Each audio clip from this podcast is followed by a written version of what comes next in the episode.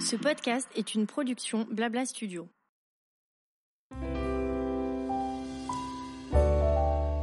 Bonjour, je suis Delphine Desneiges et vous me connaissez peut-être plus sous le pseudo de Didi. J'ai le plaisir de vous présenter Le Grand Large, un podcast pour se reconnecter à soi, à l'autre et à la planète. Avec ce podcast, je veux donner la parole à des personnalités inspirantes. L'idée Qu'elles nous donnent des clés pour faire des choix plus éclairés. Vous savez le fameux moins mais mieux, voilà. Ici, on ne fait pas de prosélytisme, mais on pratique la positive attitude, on ouvre ses chakras et on recrée du lien et du sens.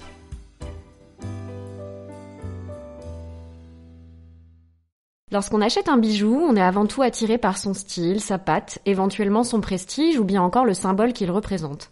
On se préoccupe peu, voire pas du tout, de l'origine de l'or ou des pierres qui le composent, ou de savoir s'il est entaché par des violations des droits de l'homme ou des atteintes à l'environnement.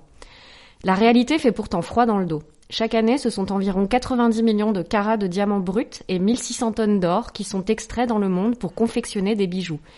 Et ce qu'on sait moins, c'est que cette industrie, en plus d'être un désastre écologique, viole les droits humains les plus élémentaires. Travail forcé, mais aussi travail des enfants, la joaillerie est bien moins reluisante lorsque l'on se penche sur ses origines. Pas étonnant lorsque l'on sait qu'elle génère la bagatelle de 300 milliards de dollars de revenus chaque année.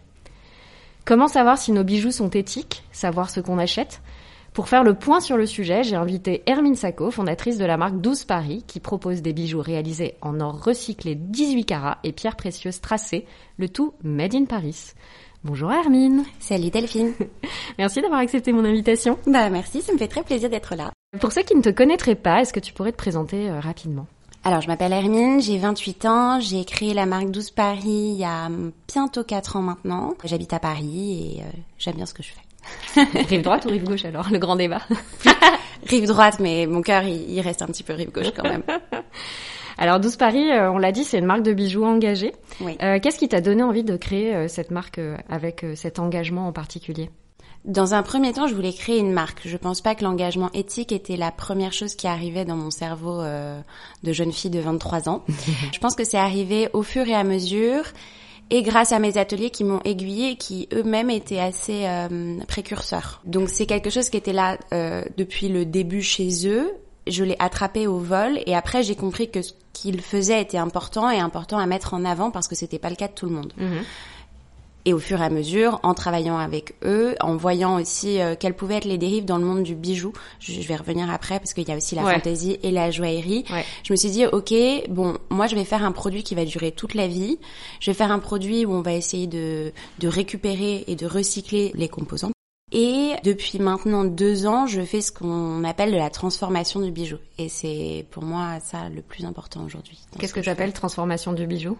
La transformation du bijou, c'est récupérer un bijou ancien, faire fondre les métaux, récupérer les pierres et tout remonter. D'accord. Ouais. Complètement, de manière complètement différente. On n'est pas obligé de tout utiliser à la fois, mais on se rend pas compte, mais il y a énormément de choses qui dorment euh, dans les tiroirs. D'accord. Même par exemple des dents ou des choses comme ça, non? Bien sûr. Le dentaire, le dentaire, il y a vachement d'or euh, dans, dans chez, chez, les dentistes. Non, je plaisante pas chez eux euh, concrètement. On va aller les braquer. Voilà, mais il y a il y a beaucoup d'or utilisé en dentaire, il y a beaucoup d'or utilisé en électronique. Ouais. Euh, et ça, c'est de l'or qu'on peut récupérer. Enfin, en tout cas que les gros affineurs récupèrent, et c'est via cet or-là qu'on peut acheter ce qui s'appelle de l'or recyclé. D'accord. Bon, on va revenir sur le sujet. Ouais. Comment tu définirais la joaillerie éthique? Alors, je vais mettre les pieds dans le plat. voilà.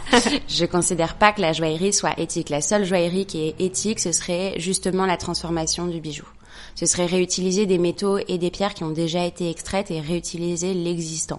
Euh, l'éthique, de toute façon, c'est un terme qui est hyper galvaudé aujourd'hui, on en mange à toutes les sauces. Donc non, être éthique quand ça sort de la terre et qu'il y a des enfants qui meurent et qu'il euh, y a des sols qui sont abîmés et des nations entières qui sont bafouées, on peut pas parler d'éthique. Je ne mhm. suis pas d'accord. Ni pour l'or, ni pour les pierres. Après, on peut faire beaucoup d'efforts. Donc, comme on le disait sur l'or, il y a le fait de le recycler. Il y a aussi une démarche qui s'appelle Fairmind. Mhm. Euh, c'est un label, ouais, on reviendra après sur le rôle des labels, mais euh, Donc, euh, ça c'est un label qu'on peut suivre les yeux fermés typiquement.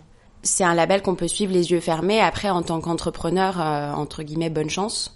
Parce que c'est quand même 30% de fois plus cher. Ah ouais, ok. Et la question c'est, si tu peux recycler et réutiliser de l'existant, pourquoi tu continues à forer? Mais il y a tant d'existants que ça, en fait, parce que... Mais c'est incommensurable. Il y a tellement d'existants, c'est-à-dire que si en Europe, on remettait en circulation tout ce qui est bloqué dans les banques ou chez les particuliers, on serait indépendant d'extraction pendant les 50 prochaines années. Ah ouais, c'est intéressant. Et... ça fait vivre, j'imagine que l'extraction, c'est aussi un business à part entière, et c'est aussi pour ça que euh, peut-être l'industrie peut pas s'en affranchir déjà et puis euh, oui ça fait vivre des pays ça fait vivre des familles on peut pas on peut pas et puis il y a il continue d'y avoir une demande mm. aujourd'hui il y a aussi des pays en développement qui n'avaient pas pas le pouvoir d'achat de s'offrir de l'or à l'époque qui maintenant l'ont mm. il y a des cultures où c'est très très important l'or les mm. Indiens par exemple euh, quand c'est un jour de mariage ils sont mais couverts d'or et puis c'est pas de l'or 18 carats c'est de l'or 24 carats donc c'est de l'or pur et ils veulent des parures absolument entières donc il y a une demande. Et les banques, elles, par exemple, se gardent bien de remettre en circulation les lingots. Ouais, forcément. Donc, euh, faut aller le chercher quelque part. En revanche, bah, dans 30 ans, selon les experts, il y a plus d'or dans les sols, sauf sous l'épaule. Ok. qui auront fondu, donc peut-être. Ouais, de toute façon, comme ils seront plus là non plus, on pourra peut-être aller checker. On pourra aller les chercher vite fait, quoi. ouais, sympa. Parce que non, non, t'inquiète. Non, non, mais c'est euh, en fait c'est euh, c'est c'est assez édifiant en effet euh, mm. de, de voir ça comme ça et parce que le problème de l'or qu'on extrait, alors sans même parler du problème environnemental qui est énorme, mm. parce que moi j'ai lu qu'il y avait du cyanure et du mercure, c'est ça pour pour, faire l'extraction, ouais, c'est incroyable. Je crois que c'est aussi beaucoup de travail forcé, beaucoup de, de, de travail des enfants aussi. Il y a je sais plus combien de millions d'enfants qui sont impliqués dans l'extraction de l'or. Ouais, bah maintenant euh, nécessairement un peu moins puisque je te dis il y, a, il y a, quand même il y a, il y a beaucoup beaucoup de, d'or en circulation qui est de l'or recyclé. Donc maintenant, ça va quand même un peu mieux. On, on sait un peu le, la répartition entre euh, l'or recyclé et l'or qu'on extrait ou c'est quelque chose, c'est une donnée qui est pas... Euh, Alors, Fairmind, en fait, quand ils extraient de leur Fairmind, ils demandent à ce que, y compris chez les fabricants, ils soient séparés euh, dans toute la chaîne d'appro. Mhm. C'est-à-dire que si un, un, atelier va utiliser à la fois de, de l'or euh, X et de l'or Fairmind, il n'y aura jamais de contact entre les deux. D'accord. Pour que la chose ne soit jamais mélangée et que l'or Fairmind soit un or ultra noble. Mhm. Voilà. Je sais pas si on peut parler de répartition. En fait, c'est compliqué comment tu traces. Ah bah c'est clair. Tu peux pas tracer. Et c'est à la fois c'est aussi la beauté de ce matériau, c'est que c'est infini, hmm. c'est réutilisable à l'infini. Donc en fait, c'est aussi assez chouette de travailler avec ça, à contrario de, de matériaux euh, bah, beaucoup plus euh, low cost, quoi. Hmm. C'est que au moins tu pourras le réutiliser toujours, ça aura toujours une valeur refuge. Donc c'est aussi assez important quand même. On s'en rend pas compte euh, dans, en France, par exemple. Mais euh, avoir de l'or, c'est avoir une porte de sortie s'il se passe un problème. Et là, après ce podcast, tout le monde va se ruer sur les dents de grand-papa. Bonjour grand-mère. euh, donc euh, non, tu peux pas, tu peux pas tracer de l'or, mais comme au même titre que tu peux pas tracer de, de la pierre. En revanche, tu t'assures d'avoir une valeur, tu t'assures de toi avec ton pactole de pouvoir recréer ce que tu veux euh, à l'infini, exactement, et que c'est quelque chose qui va pas s'abîmer et qui va pas se jeter. Euh, et ça, c'est toute la problématique, par exemple, de la bijouterie fantasy. Aujourd'hui, les consommateurs sont hyper perdus. Quand on parle de bijoux, ils savent pas, on sait plus si on parle de fantasy ou de. Mais ça, ça c'est super flippant. Et d'ailleurs, je l'ai approché. C'est pour ça que j'ai eu envie de t'interviewer. C'est qu'il y a eu cette fameuse histoire euh, de la marque fantasy euh, qui abuserait ses salariés et qui a fait un tollé sur les réseaux sociaux. je mets beaucoup de conditionnels parce que j'avais pas été regarder tout ça de plus près. Donc voilà. Et c'est vrai que j'en ai parlé sur Instagram et il y a eu beaucoup beaucoup de, de réactions. Et moi, quand je présente des marques euh, comme la tienne, par exemple, euh, en fait, euh, j'ai l'impression qu'on est tous un peu perdus. Tu vois, quand je montre la bague que je me suis offerte, qui était le fruit de la collaboration avec Fanny B, qui avait un certain coût, ben moi, je me la suis offerte parce que j'ai eu un vrai coup de cœur et que je sais que c'est une pièce que je vais garder toute ma vie et que je me souviendrai à quel moment je me la suis offerte et pour quelle raison je me la suis offerte. Alors évidemment, je m'offre pas un joli bijou comme ça toutes les semaines, hein, parce que c'est conséquent mm. forcément, mais par rapport au travail que ça représente, par rapport, tu vois, toi, tu m'as raconté un peu les ateliers, etc. Ben voilà, je suis hyper heureuse de me l'être offerte et euh, c'est vraiment une belle pièce que, que je garderai toute ma vie ou que je sais que je peux effectivement transformer après euh, si j'en ai plus envie sous cette forme-là. Mais c'est vrai qu'on est dans un mode de consommation, on a envie de se faire plaisir, et puis il y a toute, toute cette euh, manne de bijoux fantasy où on se dit mais c'est la même chose en fait. J'ai trouvé ce truc-là quatre fois moins cher. Donc comment on s'y retrouve en fait? Comment tu vois Est-ce que le prix est forcément un indicateur? Parce que ça aussi c'est souvent quelque chose pour lequel on est un peu perdu. On voit quelque chose de très cher et puis finalement tu creuses un peu et tu te rends compte voilà c'est quoi le plaqué, c'est quoi le rodiage, tous ces trucs-là on, on sait pas en fait en tant que consommateur. Le prix, déjà, c'est un vrai indicateur. Hein, quand, même, ouais. Bah, c'est-à-dire tu ne fais pas bananer sur une fantaisie. tu peux, mais tu vas le f- tu vas euh, te faire avoir entre guillemets euh, si c'est une créatrice par exemple. Mhm. Si ça va être, euh, tu vois, une pièce Aurélie Biederman par exemple, euh, c'est une pièce de soi-disant, j'entends, haute fantaisie. Euh, Donc là, il va, ça va avoir un prix élevé, mais parce que le design est unique et il y, a- il y a une patte artistique derrière. Et c'est ça que t'achètes aussi. Et c'est ça que t'achètes forcément un alliage ou. Voilà, mais euh, en revanche, euh, c'est c'est du recouvert d'or, quoi. Hmm. Bah, de toute façon, on doit... enfin, pardon. J'a- J'allais, j'allais commencer à, à Ah, râler sur un non. ou deux bijoux Biederman qui, effectivement, euh, voilà. non, non, ne, ra- ne râlons pas Ne râlons pas, ne sur râlons les pas. gens.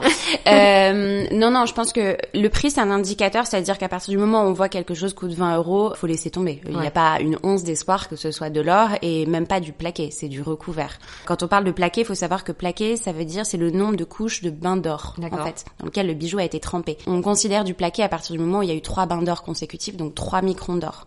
Dès que c'est en dessous, c'est pas bon. D'accord. Enfin, vaut mieux vraiment vraiment éviter parce que de toute façon, ça va ça va ça va partir très rapidement. Et plaqué, donc t'es obligé d'avoir ces trois couches minimum. Ouais. Sinon, ils n'ont pas le droit d'utiliser l'appellation plaqué or. Oui, sauf que tout le monde fait n'importe quoi. Ouais, Évidemment. on est d'accord. Bien sûr. Ok. Donc, si on fait une échelle et qu'on part du bas, il y a le recouvert d'or. Mhm. Le pire du pire, c'est recouvert d'or 24 carats. Parce que l'or pur, donc l'or 24 carats, c'est un métal qui est très mou. Donc, si tu recouvres du laiton avec une couche d'or pur qui est très mou, l'érosion va partir très vite. Ensuite, tu as le recouvert d'or 18 carats. C'est un peu mieux, mais c'est toujours vraiment pas bien du tout. Ensuite, tu vas passer au plaqué. Mhm. Donc là, tu peux avoir des plaquages qui peuvent être très corrects. hein. Enfin, ça peut arriver, mais après, faut pas, enfin, faut pas avoir l'espoir de garder ce bijou-là toute ta vie. Mm. Si tu l'aimes vraiment, tu peux l'emmener se faire replaquer à nouveau, si Mhm. jamais euh, il s'abîme. Mais si tu ne l'aimes plus et que et que il est Tu veux le il est fondre tout pour le moche, transformer, ce n'est pas possible. ce n'est pas possible. Donc c'est quelque chose qui ne se recyclera pas. Ensuite, tu as ce qui s'appelle le vermeil. Donc ça veut dire que le métal de base c'est du c'est de l'argent Mhm. et par-dessus, il y a un plaquage d'or. D'accord. Donc ça, c'est quand même- le laiton. Voilà, exactement. Le vermeil, on va dire que c'est ce qu'on recommanderait le plus parce que c'est composé de deux métaux nobles, donc et l'argent et l'or. Euh, et enfin, après, on rentre dans ce qui- dans l'appellation joaillerie entre guillemets. Donc ça, c'est avec les métaux nobles. Certains mettent l'argent dedans. Moi, je considère pas qu'on mette, euh, on doit mettre l'argent dedans. Et dans les alliages d'or, là, le, la grande consommation nous a fait un petit, euh, un petit coup euh, par derrière. C'est le 9 carats. Donc attention, ça s'appelle or. 9 carats, mais parfois ils vont pas mettre 9 carats derrière et ils vont mettre 375 millièmes. Ça veut dire que dans l'alliage, il n'y a que 37,5% d'or pur et tout le reste c'est du cuivre et de l'argent. Donc ça, de l'or 9 carats, ça va tourner à terme, forcément. Même si c'est de l'or. Voilà. Après, vous pouvez mettre tous les degrés d'or possibles parce que c'est vraiment juste une question de jauge entre le pourcentage d'or, le pourcentage d'argent et le pourcentage de cuivre. La norme européenne, quand on parle d'or, le vrai, c'est l'or 18 carats. C'est celui qui est utilisé place Vendôme et par les plus grandes maisons. Mais par exemple, l'or 14 carats, c'est la norme aux États-Unis. Ouais, c'est ce que j'allais te dire. En fait, toutes les normes ne sont pas euh, universelles. Exactement. Et comme je disais là, euh, tout à l'heure, en Inde, ils vont privilégier l'or 24 carats. Donc si on veut se faire offrir un bijou, faut aller en Inde, quoi. Bah oui, mais il est tout mou ton, ton, ton or Ouais, 24 parce que carats puisqu'il il est pur. En fait, on rajoute de l'argent et du cuivre pour solidifier la chose et pour le rendre un peu moins jaune. Je sais pas si tu as une image en tête des, Mm. des bijoux un peu, euh, voilà, en Inde ou dans le bassin arabique, c'est c'est très jaune. Mm, mm. Et en fait, euh, ça, ça correspond moins au goût des Européens, quoi. D'accord. Voilà. Et les différentes couleurs d'or, parce qu'il y a de l'or rouge, de l'or vert, de l'or rose, de l'or Ouais. blanc. Alors, l'or rose, ça va être, euh, tu vas augmenter le taux de cuivre par rapport au taux d'argent dans l'alliage. C'est forcément un alliage, en fait, un or de couleur? C'est Euh, oui. forcément un alliage. Oui, oui, c'est tout, ce tout est au niveau de l'alliage. D'accord. Et ensuite, t'as, euh, pour l'or blanc, tu rajoutes du palladium. D'accord. Euh, et après, l'or rouge et compagnie, enfin, ça c'est des délires un peu... euh, Ouais. je recommande pas tellement. En fait, c'est comme l'or noir ou l'or rouge, c'est des, des espèces de rodiages qui, qui partent derrière, enfin, que tu dois refaire, c'est pas, c'est pas très pérenne. Puis c'est...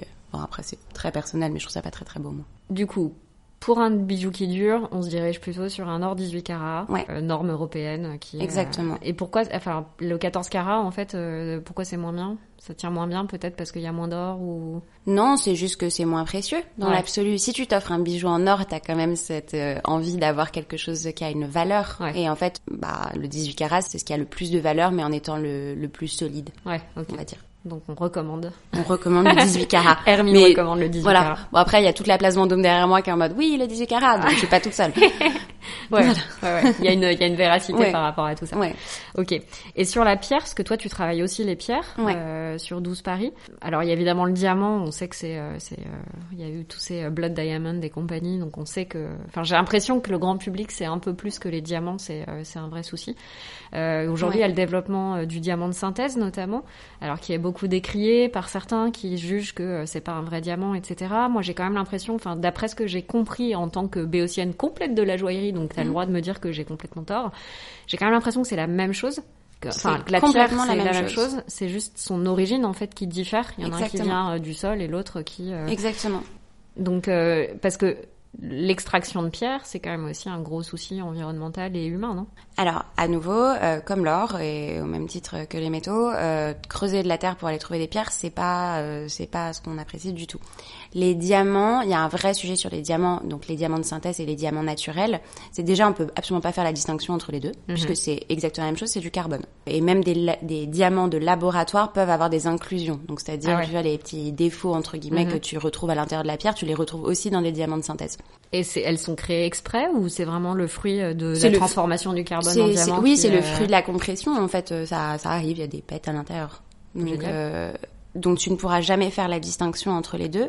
La problématique pour moi aujourd'hui, c'est qu'on, donc c'est assez récent quand même les diamants de synthèse. On n'a pas de recul sur, euh, on va dire les émissions Mhm. euh, carbone de ces labos, parce que finalement c'est quand même euh, du, du matériel à amortir, euh, c'est quand même des processus. euh, J'ai j'ai pas mis le nez dedans, moi, je j'ai pas, j'utilise Ouais. pas de diamants de synthèse, mais on n'a pas le recul sur l'empreinte carbone de ces labos. Ensuite, j'ai fait de la gémologie, donc je suis un peu biaisée, mais mon- pour moi, la valeur d'une pierre réside dans le fait de sa rareté, Mhm. et elle est rare parce qu'elle a été façonnée par la nature. Donc, si tu veux, moi, j'apprécie un diamant parce que ça vient de, de sous terre, que c'est sorti avec une éruption volcanique, que ça a traversé des rivières et que ça a été façonné par les mains de l'homme depuis des millénaires. C'est ça qui est trop beau Mm. là-dedans. Euh, moi, avoir mon petit truc qui sort du, du labo, oui, c'est peut-être un peu mieux, mais en fait, du coup, Ça je, fait pas rêver. ça me fait un peu moins rêver. Ouais. Et puis en fait, c'est il y a aussi ce truc-là de se dire ouais moi je consomme que des diamants de synthèse et à côté sur l'autre main t'as des saphirs et des rubis et t'es Ouais. genre Ouais. bah ouais mais du coup, c'est pas logique. du coup c'est la même chose quoi. Ouais. Enfin je suis pas en train de défendre le fait de perpétuer ça, je dis juste que encore une fois il faut pratiquer euh, l'upcycling. Ouais. C'est, toujours ça la meilleure solution. C'est de, il y, a- il y a quand même beaucoup, beaucoup, beaucoup de diamants anciens qui sont en circulation. Il Ouais. y a beaucoup de pierres qui ont déjà été extraites il y a longtemps. On peut même le reconnaître à leur cut, à leur taille, la manière dont ils sont taillés. Toi, en tant que créatrice, par exemple, tu peux euh, avoir accès à une espèce de banque de euh, pierres d'occasion, par exemple, ou ça est pas aussi simple que ça, et t'es obligé, euh, par exemple, de, de- d'identifier plusieurs partenaires différents euh, qui te donneraient euh, Alors, des pistes? Moi, je travaille avec plusieurs gymologues négociants. Ensuite, concernant les diamants, j'ai accès à trois banques Mhm. différentes, y compris des pour des old cuts, pour des tailles anciennes et donc des diamants anciens. Donc, je peux choisir absolument ce que je veux. Il y a certains clients qui vont vouloir absolument une cut moderne, donc ça s'appelle la, la taille brillant, qui a été étudiée mathématiquement pour que la réfraction de la lumière soit parfaite et que le diamant brille de mille feux et que ce soit extraordinaire. Et après, euh, il y a aussi d'autres gens qui apprécient beaucoup euh, le charme de l'ancien, euh, le fait que ça s'appelle des European cut ou des old cut ou même des rose cut. Et ça, c'est des choses qui bah, brillent moins bien, mais ça reste, ça reste un diamant. Ça peut être très beau, ça peut donner un look très vintage. Ça dépend après, ça dépend vraiment de la demande. De... C'est ce que j'allais dire. Toi, tu t'adaptes euh, de toute façon, quoi qu'il arrive, à la demande de tes clients. Oui. Et- Après, je refuse aussi de faire certaines choses quand même. Ouais. Ouais. Euh, mais ça, ça va plutôt être au niveau du style. D'accord. Parce qu'il y a quand même des personnes qui débarquent en me disant je veux faire un truc super art déco énorme et moi je leur dis mais c'est pas du tout pas ce moi. que je sais faire donc Ouais. euh, je suis désolée mais je vais passer mon tour. Ouais, en même temps, c'est un gage de qualité. C'est bien de, de reconnaître ses limites, euh, quel que soit le domaine euh, dans Oui. lequel on exerce, tu vois. Bah c'est à moitié de l'humilité, à moitié du snobisme. Ouais, je comprends. Voilà. Ouais, mais en même temps, attends, c'est pour ça que t'as créé ta marque aussi. C'est pour faire Ouais. des choses qui te plaisent globalement et euh, qui te font kiffer. Si tu signes un bijou euh, que, que t'as honte de ce bijou, c'est un peu dommage, quoi. Ouais. C'est, pas le but. On est d'accord. Ouais. Donc en gros, est-ce qu'on peut encore extraire un diamant de manière euh, éthique? Ou est-ce que euh, 100% des diamants qui sont extraits, euh, c'est compliqué Hum, tu peux euh, tu peux extraire de manière éthique. Je mets des immenses guillemets partout. Hein. Euh, si tu vas travailler avec des pays qui ont ratifié le processus de Kimberley, qui est censé euh, justement vérifier que c'est fait dans des bonnes conditions et humaines et environnementales, etc., etc.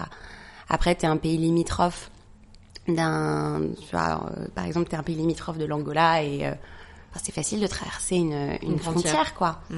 Ta Oui, il pierre, assez tu- décrié ce label. On reviendra après sur le rôle des labels, mais je crois que le, le processus de Kimberly, il est pas non plus. euh, Il y a même des gens qui, en- il y a même des pays qui en sont sortis. Ouais. Parce qu'en fait, c'est- encore une fois, c'est lunaire. Tu dis oui, euh, telle partie de la planète, elle est autorisée, mais euh, là, juste à côté, le petit morceau, on dit non. Oui, mais il y a des gens qui sont en circulation, donc en fait, il y a des choses qui vont traverser. Ouais. Donc euh, ton diamant, t'as beau inscrire un truc sur ton diamant, il suffit que tu mettes un coup de polish et ça disparaît. Donc ce n'est pas traçable. Mm. La seule chose que tu peux tracer, c'est ce que j'expliquais, c'est vis-à-vis de la cut, c'est de voir à peu près de quelle date, enfin de, quand il date. ouais. Mais ça, Voilà. euh, le cut, c'est plutôt pour ceux qui ont déjà été montés finalement, non? Pas Oui, forcément. si si. Si, parce que toi, quand on donc, enfin, quand il est extrait, c'est un bijou brut en fait. C'est un- une un- pierre brute pierre qui n'est pas taillée. Ouais, donc, euh, exactement. Ok. Donc en fait, aujourd'hui, on peut pas s'assurer. Finalement, on peut pas avoir la garantie. Euh, je sais pas, hein, je, je pousse un peu dans les retranchements non, et je pousse un peu la logique jusqu'au bout, mais quand tu achètes une pierre, euh, si elle est extraite naturellement, tu peux pas avoir la garantie à 100% malgré un euh, Fairmind ou euh, Malgré tout ce que Fairmind, tu c'est veux. que pour l'or. Oui, c'est pour voilà. l'or. Malgré Euh, Kimberly, malgré ouais. les, t'as des t'as des certificats euh, JAA, HRD, IGI. Mais en fait, ça va parler de la pierre en tant que telle. Quels sont ses défauts Est-ce qu'elle est bien taillée Quelle est sa couleur? Tu ne sauras jamais d'où ça vient. Si vraiment tu veux t'assurer euh, de la provenance de ta pierre et de la manière dont elle a été extraite, vaut mieux partir sur une pierre recyclée. Euh, Bah, tu vaut mieux vas- travailler sur une pierre recyclée avec le joaillier que tu choisis. On va dire oui. Et bah, et bah, tu vas acheter un bijou ancien et tu vas remonter un bijou ancien. Tu vas demander à ta grand-mère si elle a des choses dans ses tiroirs et tu vas remonter un bijou de ta grand-mère. Mm. Si tu veux vraiment partir dans un concept éthique, Mm. il faut partir sur la transformation. Le reste ne l'est pas. Ok. Et comment on lutte alors contre les superstitions? Parce que moi, je fais partie de ceux qui pensent que les pierres, elles sont chargées d'énergie. Euh, donc, Ah. euh, tu vois, ça pourrait me freiner dans un dans l'achat, euh, par exemple, ou dans la construction d'un bijou. euh. Alors moi le problème c'est que j'y crois pas trop. Du Ouais. coup, je saurais pas quoi te dire. Il faut quand même savoir une chose, c'est que toutes les superstitions qui sont attribuées aux pierres ont une explication rationnelle. Ok. Par exemple, le Rassure-moi, je vais Euh. sortir d'ici, je vais m'acheter des diamants. bah par exemple le rubis porte malheur, ah ouais. soi-disant. Par rapport à quoi Par rapport à qui En fait, ça réside dans le fait que les pierres de famille à l'époque c'était et des saphirs et des rubis la plupart du temps. Sauf que un rubis, ça coûte vachement plus cher qu'un saphir. Donc quand tu maries ta fille, t'as quand même vachement plus envie de donner euh, le saphir que le rubis, parce que le rubis euh, c'est quand même un gage de money Ouais. money.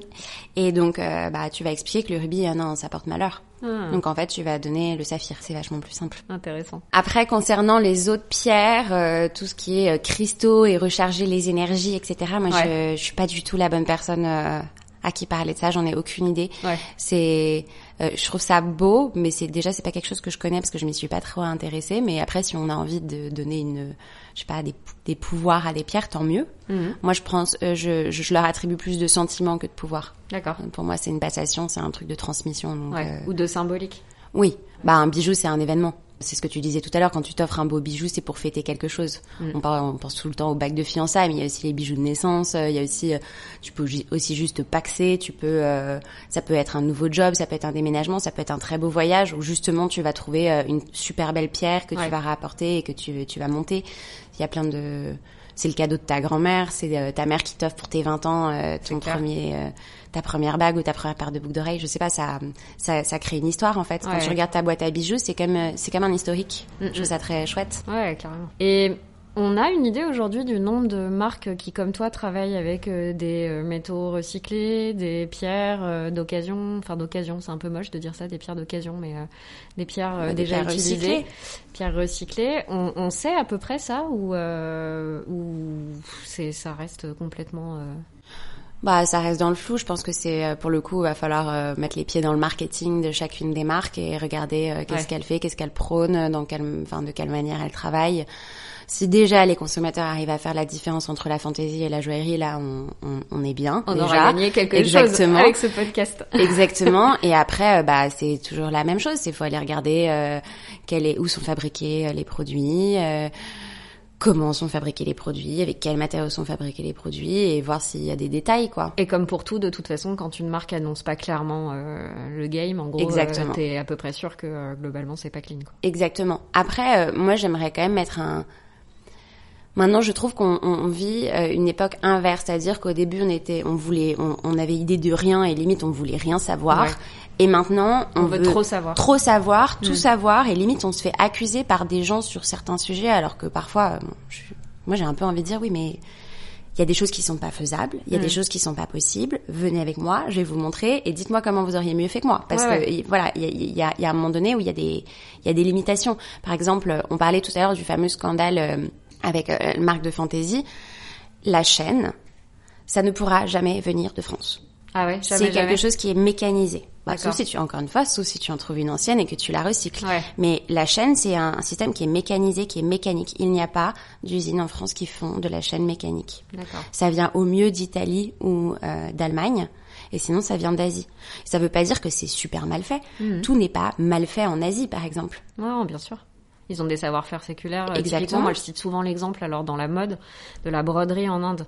Euh, les ateliers en Inde, tu ne trouveras pas un atelier qui fait des plus jolies broderies qu'un atelier indien. Et donc, euh, bah oui, c'est made in India, mais c'est pas forcément du travail forcé euh, ou du travail des enfants. Il y a vraiment des expertises et des savoir-faire locaux qui sont exceptionnels. et qui euh, sont à respecter. Encore une fois, en fait, tu vas, tu vas quoi? Tu vas commander un vêtement en soie, donc tu vas faire venir ta soie d'Inde concrètement, Mhm. et tu vas faire bosser en France, et du coup, ça va être made in France.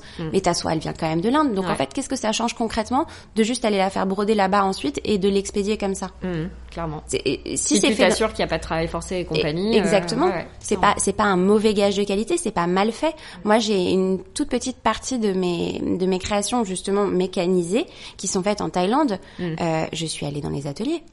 C'est incroyable. Bah déjà, c'est une boîte française. C'est une Ouais. entreprise qui est française. Donc euh, la manière dont les gens euh, travaillent, euh, c'est enfin c'est incroyable. C'est On va des dire pour ces pays, c'est des process français. Il y a un bus qui passe les chercher chez eux le matin, qui les raccompagne le soir. Ils ont des horaires ultra normaux. Enfin, ils sont très bien traités. Ils ont des bons salaires. Et ils ont des bons salaires. Euh, L'entreprise, c'est une entreprise, euh, encore une fois, française qui fait aussi des choses à Paris. Enfin, je veux dire, c'est pas mal fait et je, je me sens pas mal de bosser de cette manière-là. Après, euh, moi, j'essaye de promouvoir au maximum le Made in France, l'artisanat français, etc. Donc, euh, je- j'essaye de tout rapatrier le plus que je puisse euh, en France. Mais encore une fois, il y a des choses, c'est pas faisable. Et en plus de ça, ni l'or ni les pierres ne viennent de France. Donc, ça me fait un peu gentiment rigoler quand on me dit non, moi, je veux que je veux avoir un, limite un certificat qui trace d'où ça vient et que ça T'as des vient gens qui te d'ici. demandent ça quand même, ouais. Bien sûr. Ouais, beaucoup. On m'a demandé un certificat d'où provenait l'or recyclé qui constituait un bijou. Et je lui ai expliqué que le principe du recyclage de l'or, c'est que je ne pouvais du coup absolument pas Pas déterminer. savoir d'où ça venait, ouais. Bah oui, je sais pas si c'était une dent, si c'était Ouais. un fil, si c'était un autre bijou, j'en sais rien. Mhm. Euh, T'exagères quand même. Bah ouais, Peut- peut-être que je devrais mieux Tu faire. pourrais te renseigner. Ouais, je devrais mieux faire mon travail. T'es pas pense. vraiment transparente en fait, c'est ça l'idée. Non, ouais, il y a un peu ce, je trouve qu'il y a un peu ce revers maintenant de, euh, on veut tout savoir, absolument tout, et limite on est très très méfiant. Et Pour toi, c'est trop. Bah pour moi c'est trop parce que comme je me sens pas coupable d'avoir fait ça au départ, je le vis mal. Après je peux comprendre que certains aient été abusés. Mais en même temps je prône aussi le fait que les consommateurs doivent s'éduquer. On a un rôle. Enfin moi quand je suis consommatrice j'ai un rôle d'aller regarder les choses et d'aller d'aller farfouiller un tout petit peu. Mm. Enfin c'est mon argent, on parle de consommateur, etc. Euh, je sais pas, on peut pas passer notre vie à attendre la béquée en fait. Ah bah, je suis complètement d'accord avec toi. Donc ça, je, le, je parle de ça en tant que consommatrice. Après, Mm. en tant que marque, oui, j'essaye de donner le maximum que je puisse faire. Après, euh, je suis désolée, je vais pas vous donner mon business plan dans les mains et je vais pas Ah vous bon montrer. Bah ouais, mais il y a un moment donné, et en plus, je suis super transparente sur un milieu qui se veut super secret. Oui, en plus. La joaillerie, euh, franchement, pour euh, pour dépoussiérer le truc et aller Ouais. obtenir des infos, c'est compliqué. Hein. Mm, mm. Euh, J'ai l'impression d'être une paria quasiment de lâcher autant d'infos parce que ça fait rêver depuis toujours et en fait, ça justifie aussi un prix. euh, Ouais, bien sûr. Bah, de toute façon, c'est le luxe par essence. Bien Donc, sûr. euh, en réalité, euh, dès que tu commences à soulever un peu le tapis et à révéler éventuellement des pratiques qui sont pas très euh, reluisantes, c'est sûr que euh, après, euh, voilà, ça, ça note rien euh, forcément au prix parce que le prestige, il vient pas uniquement des conditions d'extraction, etc. Il vient aussi du travail, Du travail humain, création. bien sûr. et il y a quand même beaucoup de process dans la création d'un bijou. Donc voilà, mais c'est vrai que c'est un peu vertigineux finalement parce que euh, je peux, enfin, tu vois, je peux comprendre qu'on soit pris dans un engrenage en tant que consommateur quand Mm. on, justement quand on commence à soulever un peu le tapis et qu'on commence à regarder un peu ce qu'il y a dessous. Il y a quand même une réalité qui est pas belle à voir ni belle à dire. Et finalement, quand on regarde un peu le marché, ce que le marché propose, tu vois, tout à l'heure, je te demandais la répartition. Est-ce qu'on avait une idée de la répartition des, euh, des marques clean versus des pas clean? Je résume euh, à la hache, hein, mais euh, on a l'idée. Bah, tu sais pas, en réalité, et t'as quand même l'impression, même tu vois, sur la place Vendôme, combien de, de joailleries de la place Vendôme sont, enfin, travaillent à partir de matières recyclées. Enfin, c'est. Mais où est-ce que tu mets ton curseur, en fait? Ouais. Ouais. En fait, c'est toi aussi qui détermine où est-ce que tu le mets, euh, clean ou pas clean. Dans ce cas-là, tu sais, dans l'absolu, faut pas faut pas produire, ouais. faut pas acheter. si tu veux vraiment vraiment être euh, en accord avec tes convictions mm. euh, de slow et de machin, bah tu portes que de l'ancien, mm. tu touches à rien et t'achètes rien de nouveau. Donc bon, ok. Malheureusement, on n'est pas né dans un système qui fonctionne comme ça. si malheureusement ou heureusement, parce que moi je pense qu'il faut pas non plus faut pas cracher complètement ayatollah du truc. Enfin, Exactement. honnêtement, justement, c'est beau de créer un nouveau bijou, euh, ça fait euh, au-delà du fait que ça fait travailler des gens, etc. Euh, ça peut aussi être bien fait, comme tu le soulignes, avec les matériaux recyclés. Donc à partir de là, voilà, c'est, enfin tu vois, ta marque, elle existe aussi parce que tu travailles et tu as un vrai parti pris sur le choix d'un matériau, mais aussi toute la partie création. Tes bijoux, ils ont une identité, ils ont un ADN et, et ta boîte, elle n'existerait pas si, non mais tu vois, de manière très prosaïque. Donc non, non, je pense qu'il faut un peu de nuance. C'est bien de regarder, mais il faut un peu de nuance aussi euh, sur euh, la manière dont on regarde et ce qu'on regarde aussi. Et il faut surtout acheter moins. Ouais. En fait, c'est ça. Tu parlais de prix tout à l'heure en disant oui, tu t'es offert une bague et on n'achète pas ça tous les mois. Mais en fait, c'est le concept justement. Mm. C'est qu'on on n'est pas censé acheter tous les mois quelque chose. On n'est pas censé euh, avoir une frénésie d'achat. Et mm. c'est tout le problème de ces dernières années et du consumérisme capitaliste. Bon, je vais pas faire la grève là. je vais pas sortir mes panneaux. on a sorti nos piquets de grève. Exactement. Je vais pas sortir mon panneau. Mais c'est un peu la problématique. Et la joaillerie, justement, en fait, tant mieux quasiment si le prix est élevé. Est un frein. Est un frein, parce que ça veut dire qu'il n'y aura pas d'achat. Euh, tu le mûris, quoi. Exactement. Hmm. Tu vas réfléchir avant, tu vas y penser, et du coup, en plus de ça, tu vas encore plus l'aimer. Ouais. Donc ça veut dire que tu vas le chérir, tu vas en prendre soin, tu vas le garder et tu vas le transmettre. Ah bah moi, la bague euh, de 12 paris que je me suis offerte, honnêtement, euh, j'ai eu un coup de cœur radical tout de suite. Et j'ai tenu au moins, je sais pas, six mois, non? Quatre mois, mois, je pense. Six mois, je crois. Hein. Ouais, ouais. folie quoi, le truc. non, mais voilà, tu vois, honnêtement, c'est vrai que j'ai vraiment mis l'achat en perspective parce que je me suis dit, et clairement, j'en ai pas besoin, hein, euh, soyons clairs. On n'a jamais besoin d'un bijou. Non, jamais. Mais en même temps, j'avais pas d'événement à marquer à ce moment-là, tu vois. Je pouvais pas me retrancher derrière la bonne excuse de euh, j'ai des fiançailles ou j'ai un mariage ou euh, voilà, tu vois. J'avais absolument aucune bonne excuse de me de m'offrir ce bijou-là. Quand même, la meilleure excuse que j'avais trouvée, je m'étais offert une bague pour fêter. Vous avez rigolé la fin de mon remboursement de crédit étudiant. attends, c'est pas mal. Franchement, ça se fait. Franchement, dernière mensualité terminée. Et ben, le mois d'après, je me fais une énième euh, dernière mensualité pour fêter la dernière mensualité. Meilleure euh, excuse. C'est pas mal du tout. Tu vois, je suis pas mal en excuse bullshit. Moi, je peux vous en trouver. Moi, j'ai fêté mes trois premiers salaires. Bah ouais, c'est important. Genre trois mois de suite, tu vois. C'était pas le premier. Non, c'était aussi le deuxième et aussi le troisième. Je me suis dit, ça, c'est bien, tu vois. C'est le fruit de mon travail. Et bah, tu vois, dans le même genre, j'avais fait, j'avais fêté mon job, mon job étudiant, mon job d'été. Je m'étais dit, putain, je me suis bien fait chier tout l'été. Voilà. Et bah, je, je crame la moitié de ce que je me suis fait chier à gagner. les bonnes excuses. Didi, les bons tuyaux. Mais euh, ouais, non, pour, en tout cas, pour revenir sur ce sujet de prix, euh, la bague que je me suis offerte chez toi, honnêtement, euh, voilà, six mois, ça paraît court pour mettre ce prix-là, mais c'est vrai que j'y ai beaucoup, beaucoup pensé, j'ai mis les choses en perspective. Et c'était un achat coup de cœur que j'ai quand même pris le temps de mûrir. Mais pas impulsif mais pas impulsif, clairement pas. Et, c'est toute la euh, différence avec la fantaisie et la joaillerie. Tu vois, justement, cette, cette bagouze là à 20 euros qui traîne à mm. côté du t-shirt de je sais pas quoi, c'est comme le chewing-gum devant la caisse. Mm. En fait, tu la prends parce qu'elle est pas mal et qu'elle est mignonne et tu réfléchis pas et 20 euros, ça va pas changer ton quotidien, tu vois. Mm, bon, quand on commence à t'expliquer que c'est autour de 1000 euros, euh, bon, ouais, tu, tu ah bah. un peu quoi. Non mais nous en tout cas, peut-être d'autres personnes non. Ouais, et je pense qu'on est plus à, on est plus à respirer un grand coup que que des gens qui font ça en impulsif. Ouais. Sur la planète, c'est sûr. Ah ouais, non, c'est clair. un peu plus nombreux de ce côté-là, je pense. Je pense.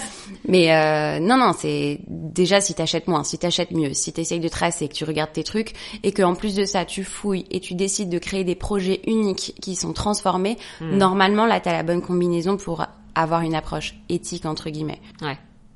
Et les labels, j'aimerais quand même qu'on fasse un petit point dessus, parce que euh, moi, je connais très peu de labels euh, au niveau euh, de la joaillerie ou de voilà. Donc il y a Mm. Fairmind euh, que tu évoquais tout à l'heure. Il y a aussi Fair Trade, Fair qui rentre dans, en ligne de compte. T'as le RJC, c'est ça, RJC, bien sûr. Jewelry Council, et le OECD, processus de Kimberly. Voilà. Ouais. Est-ce que les labels sont vraiment euh, un gage de sérieux, de garantie qu'on met les- le doigt dans un bon engrenage ou Oui. c'est pas Les labels sont des labels sérieux qui euh, valident des choses. Bon, Kimberly, on en a parlé. C'est le Ouais. problème, c'est que c'est la frontière. Voilà, le problème c'est la frontière. Donc c'est une espèce d'utopie qu'on essaye d'atteindre, mais euh, qui est quand même complexe à, à maintenir. Après, RJC, c'est très bien, c'est un très bon label. Moi, c'est le label de deux de mes ateliers qui, bah, du coup, valide l'or recyclé. D'accord. Donc ça, déjà, c'est c'est très bien. Ouais. C'est RJC, c'est ça? Ouais. D'accord. Responsible Jewelry Council. Ok. Et après, la problématique d'un label, bah, c'est comme pour, euh, je suppose, euh, le milieu du textile ou Mm. autre. Et c'est que Indépendance ou non d'un label. Exactement, mais c'est pas ça, c'est le prix. À obtenir un label, c'est payer un audit qui peut coûter jusqu'à 20 000 balles, 30 000 Ouais. balles. C'est pas accessible aux petites marques. Voilà, moi, c'est pas accessible aux petites marques. Moi, je, je travaille avec, à Paris, je travaille avec un atelier familial. Je vais les voir tous les jours. On déjeune ensemble une fois par semaine. C'est le père, le fils et, euh, et le petit-fils. Non, ils vont pas dépenser 30 000 euros euh, pour euh, pouvoir mettre RJC sur la facture. Mm. Et, et à l'inverse, euh, c'est à eux que je rapporte tous les bijoux que je recycle. C'est avec eux que je fais tous les Mm. projets de transformation, avec qui je fais tous les sur, le sur-mesure. Je vois bien qu'ils le recyclent. Je, je vois bien, mais eux, ils, ils veulent pas. Enfin, ils peuvent pas en fait. Ouais. Donc le label, C'est encore une fois, c'est une exigence du, du, du consommateur blessé. Ouais. Blessé. Bah blessé, ouais, blessé parce qu'on leur a menti pendant trop d'années et que les marques ont fait n'importe quoi avec le marketing et ça on peut pas le retirer. Mm. Mais du coup maintenant une exigence absolue d'un label, bah c'est pas c'est pas sympa non plus. Ok. Donc toi, tu orienterais pas forcément quelqu'un qui veut euh, consommer responsable. C'est plutôt un échange en fait avec euh, le créateur ou euh, ou la marque Ouais. pour euh, bien comprendre d'où vient. euh, Après les gens ont pas forcément le temps de prendre con- contact, Ouais, parce qu'alors des là, tu vas me détester. Tu sais, tu vas avoir des nanas qui vont te contacter ou des mecs qui vont te contacter, Non non non, pas du tout. Non qui mais vont vouloir absolument. Mais si tu peux, tu peux te fier à un label si ça te rassure et si ça rassure les consommateurs, mais tant mieux. Enfin, il y a pas de problème. Moi, peut-être que si j'avais vachement plus d'argent et que ma boîte était vachement plus grosse et que j'avais mon label, je te dirais ah non mais si t'as pas de label, euh, viens pas, viens même pas me parler. Non, moi j'ai pas, j'ai pas les moyens d'avoir de label. Mon atelier là, il veut pas de label. Les deux autres, ils ont du RJC. Bon bah voilà. Oui, ça t'empêche pas de travailler. Non, j'arrive à très bien veux. travailler et les gens, on peut quand même communiquer. On n'est pas des monstres, euh, Ouais, évidemment. On peut clair. parler, on peut échanger. Mais imposer euh, la possession d'un label absolument à une entreprise, c'est euh, lui c'est pas jouable. C'est lui imposer des coûts énormes. Et si justement tu veux éviter de consommer chez des grosses structures et que tu veux aller vers des créateurs indépendants, etc., c'est contradictoire. Tu peux pas tout avoir. Non, non, c'est clair. Faire des choix. Voilà. Des choix éclairés. Ok. Donc euh, si je suis euh, une consommatrice et que je veux euh, acheter un bijou qui n'a pas fait souffrir la terre et l'homme, en gros je me renseigne déjà par mes propres moyens, je regarde bien les fiches, les sites internet, etc. Exactement. Et puis je sais que le label est pas forcément utile dans ce process puisque si je vais sur un tout petit créateur, ça va être compliqué pour lui d'être labellisé. Et donc bah voilà, je pose les bonnes questions et, et je me renseigne quoi. Ouais. Ok. C'est à peu près ça. T'as t'as à peu près tout compris. J'ai à peu près compris le business. c'est Voilà. acheter des beaux bijoux encore. Encore une excuse. Ouais, c'est clair. J'ai tout compris. Je vais me faire un cadeau.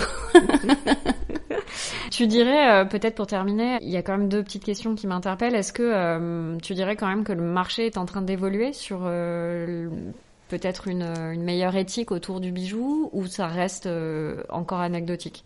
Non, je pense qu'il est en train d'évoluer, mais plus au niveau justement de la différence fantaisie-joaillerie. Parce que, euh, en fait, on a des réflexes inconscients, mais en cas de crise économique ou sociale, il y a un retour vers les valeurs refuges, donc il y a eu un retour vers l'or.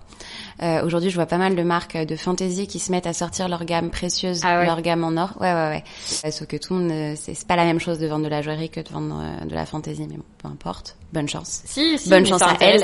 Parce que pour, pour toi, c'est pas le même. euh, Tu, pro- tu présentes pas le produit de la même manière, c'est évident, ouais. ouais. Non, non, mais euh, bonne chance à elle parce que c'est pas les mêmes codes et puis c'est pas, enfin, c'est pas, pas le même travail, honnêtement. C'est pas, les juste un mêmes, c'est pas les mêmes clientes en plus, non Parce que si tu viens t'acheter une petite poupouille, euh, à 10 balles À et, 10 que, balles et et qu'on te montre un truc à 400, 470 euros, ouais, tu un peu la tronche. La dernière question avant les deux dernières. Tadam J'adore, tu sais. La fille qui arrête pas de dire depuis un quart d'heure, attention, dernière question. C'est bientôt fini, préparez-vous. Mais non, mais c'est terrible parce que, euh, de toute façon, je dis ça à chaque épisode, mais en fait, euh, je me laisse complètement embarquer par les discussions avec les invités et euh, je trouve que c'est euh, tellement passionnant à chaque parfois de pouvoir, tu vois, rebondir et une question en amène une autre et voilà, je trouve que c'est agréable aussi de prendre le temps et de pas forcément être rivé sur l'horloge, mais euh, à main donnée, hein, à main donnée, va falloir fait que 24 heures, les podcasts trop longs, on n'en peut plus, donc get to the point Delphine. Est-ce que la joaillerie éthique coûte plus cher forcément que la joaillerie classique, dirons-nous? Euh, Oui.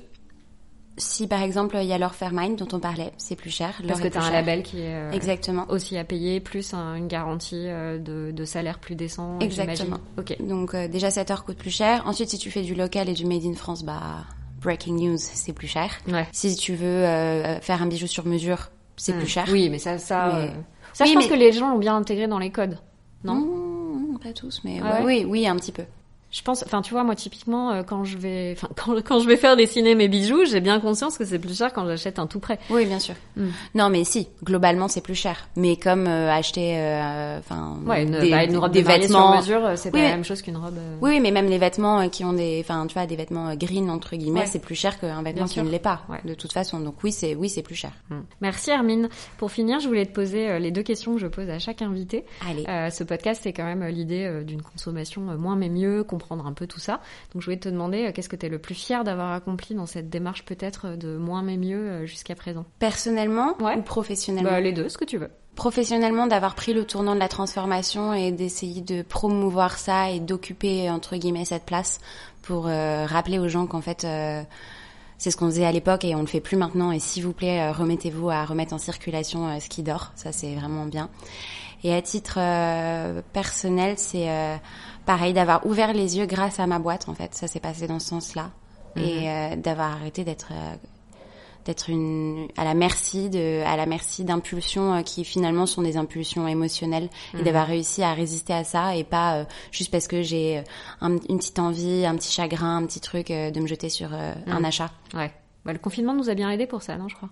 Ouais. Même s'il y a beaucoup d'achats en ligne. Oui, mais parce que maintenant, je m'en fous, j'ai trois fringues et en fait, je n'ai rien à faire. Et c'est hyper... Et ça marche très bien comme ça. Ouais, c'est hyper relaxant. Ouais, ouais clairement. Donc euh, non, je suis fière du, je suis fière de me dire qu'à une époque, je pouvais pas passer deux semaines sans acheter un truc, alors que maintenant, ça doit faire bien quatre mois que j'ai rien acheté. Je me, et je vais porte bien. très bien, quoi. Voilà. Ouais, ça te manque pas, quoi. Ouais.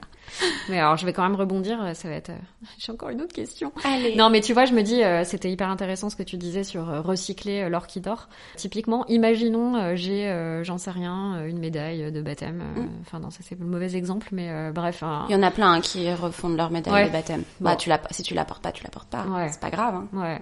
Bon, moi je la porte pas, mais j'aurais du mal à la, à la faire fondre parce que c'est quand même un oh. symbole. Euh. Il y a médaille et médaille aussi. Ouais. Oui, moi c'est une très très belle médaille. Extrêmement chère. Extrêmement chère. non, mais t'as des très belles médailles. Euh, tu vois les médailles Becker, par exemple, c'est une très très belle médaille euh, qui c'est c'est le travail quasiment d'un héraldiste comme sur une comme sur une chevalière. ça, on moi, c'est pas quelque chose que je te reprendrais, par exemple. Ouais. Je te dirais non. Ouais. Parce que du coup, tu, si tu, si par exemple, admettons que j'ai un bijou ou plusieurs bijoux en or que je ne porte pas et qui ne, qui, qui pourrissent dans mes, dans mm. mes boîtes à bijoux, j'adorerais, c'est pas le cas, mais peu importe je peux aller avec, voir un créateur et lui dire bah j'ai ça, euh, faites-moi quelque chose de nouveau. Bah, bien sûr, c'est ce que je fais. C'est ah, Toi, on peut faire ça par exemple. Bah, c'est la, te voir la fameuse euh, transformation. Tu, tu m'apportes ton or, tu m'apportes tes pierres. Génial. Et euh, Parce que tu vois, je trouve que en tant que consommateur, j'aurais eu l'impression que c'était plus compliqué, qu'il aurait fallu que je m'adresse à un organisme ou à une association ou je sais pas quoi. Tu peux vraiment, certains joailliers comme toi acceptent de. Bien sûr. Génial. Bah c'est le fameux or recyclé. D'accord. Donc tu m'apportes ton or et moi je vais je vais le je vais le désaffiner, le réaffiner pour recréer quelque chose à partir de ton or et à oh, partir de tes pierres. On se voit demain, Hermine. allez, je sors mon agenda. Et allez, la toute dernière question, euh, toujours dans cette optique de moins mais mieux. Euh, Qu'est-ce que tu aimerais euh, encore améliorer aujourd'hui au quotidien, s'il y a des choses que tu veux améliorer? J'aimerais améliorer mon alimentation. Parce que aujourd'hui, je bosse vachement je, je, bosse vraiment comme une malade et j'ai pas trop le temps de correctement me nourrir, mais du coup j'ai pas non plus correctement le temps de sélectionner ce que j'achète et les circuits de les circuits euh, alimentaires. Euh, déjà, j'ai euh, quasiment arrêté la viande, mais en fait, euh, j'ai, je, je me focus pas pour aller chez des petits euh, primeurs, euh, boulangers, etc. En fait, bah, je suis en catastrophe 5 minutes à 19h moins 5 chez Franprix et en fait. Oui, bien sûr, comme beaucoup, mais euh, ça me ferait plaisir de d'améliorer ça parce qu'en plus c'est quelque chose qu'on met dans notre corps, mm. donc c'est encore plus important. Mm. Et ça, c'est ouais, c'est mon prochain, mon prochain. Ton prochain défi. Projet, ouais. Super. Exactement. Mille merci Armine. Merci Delphine de parler de tout ça. À bientôt. Salut. Salut.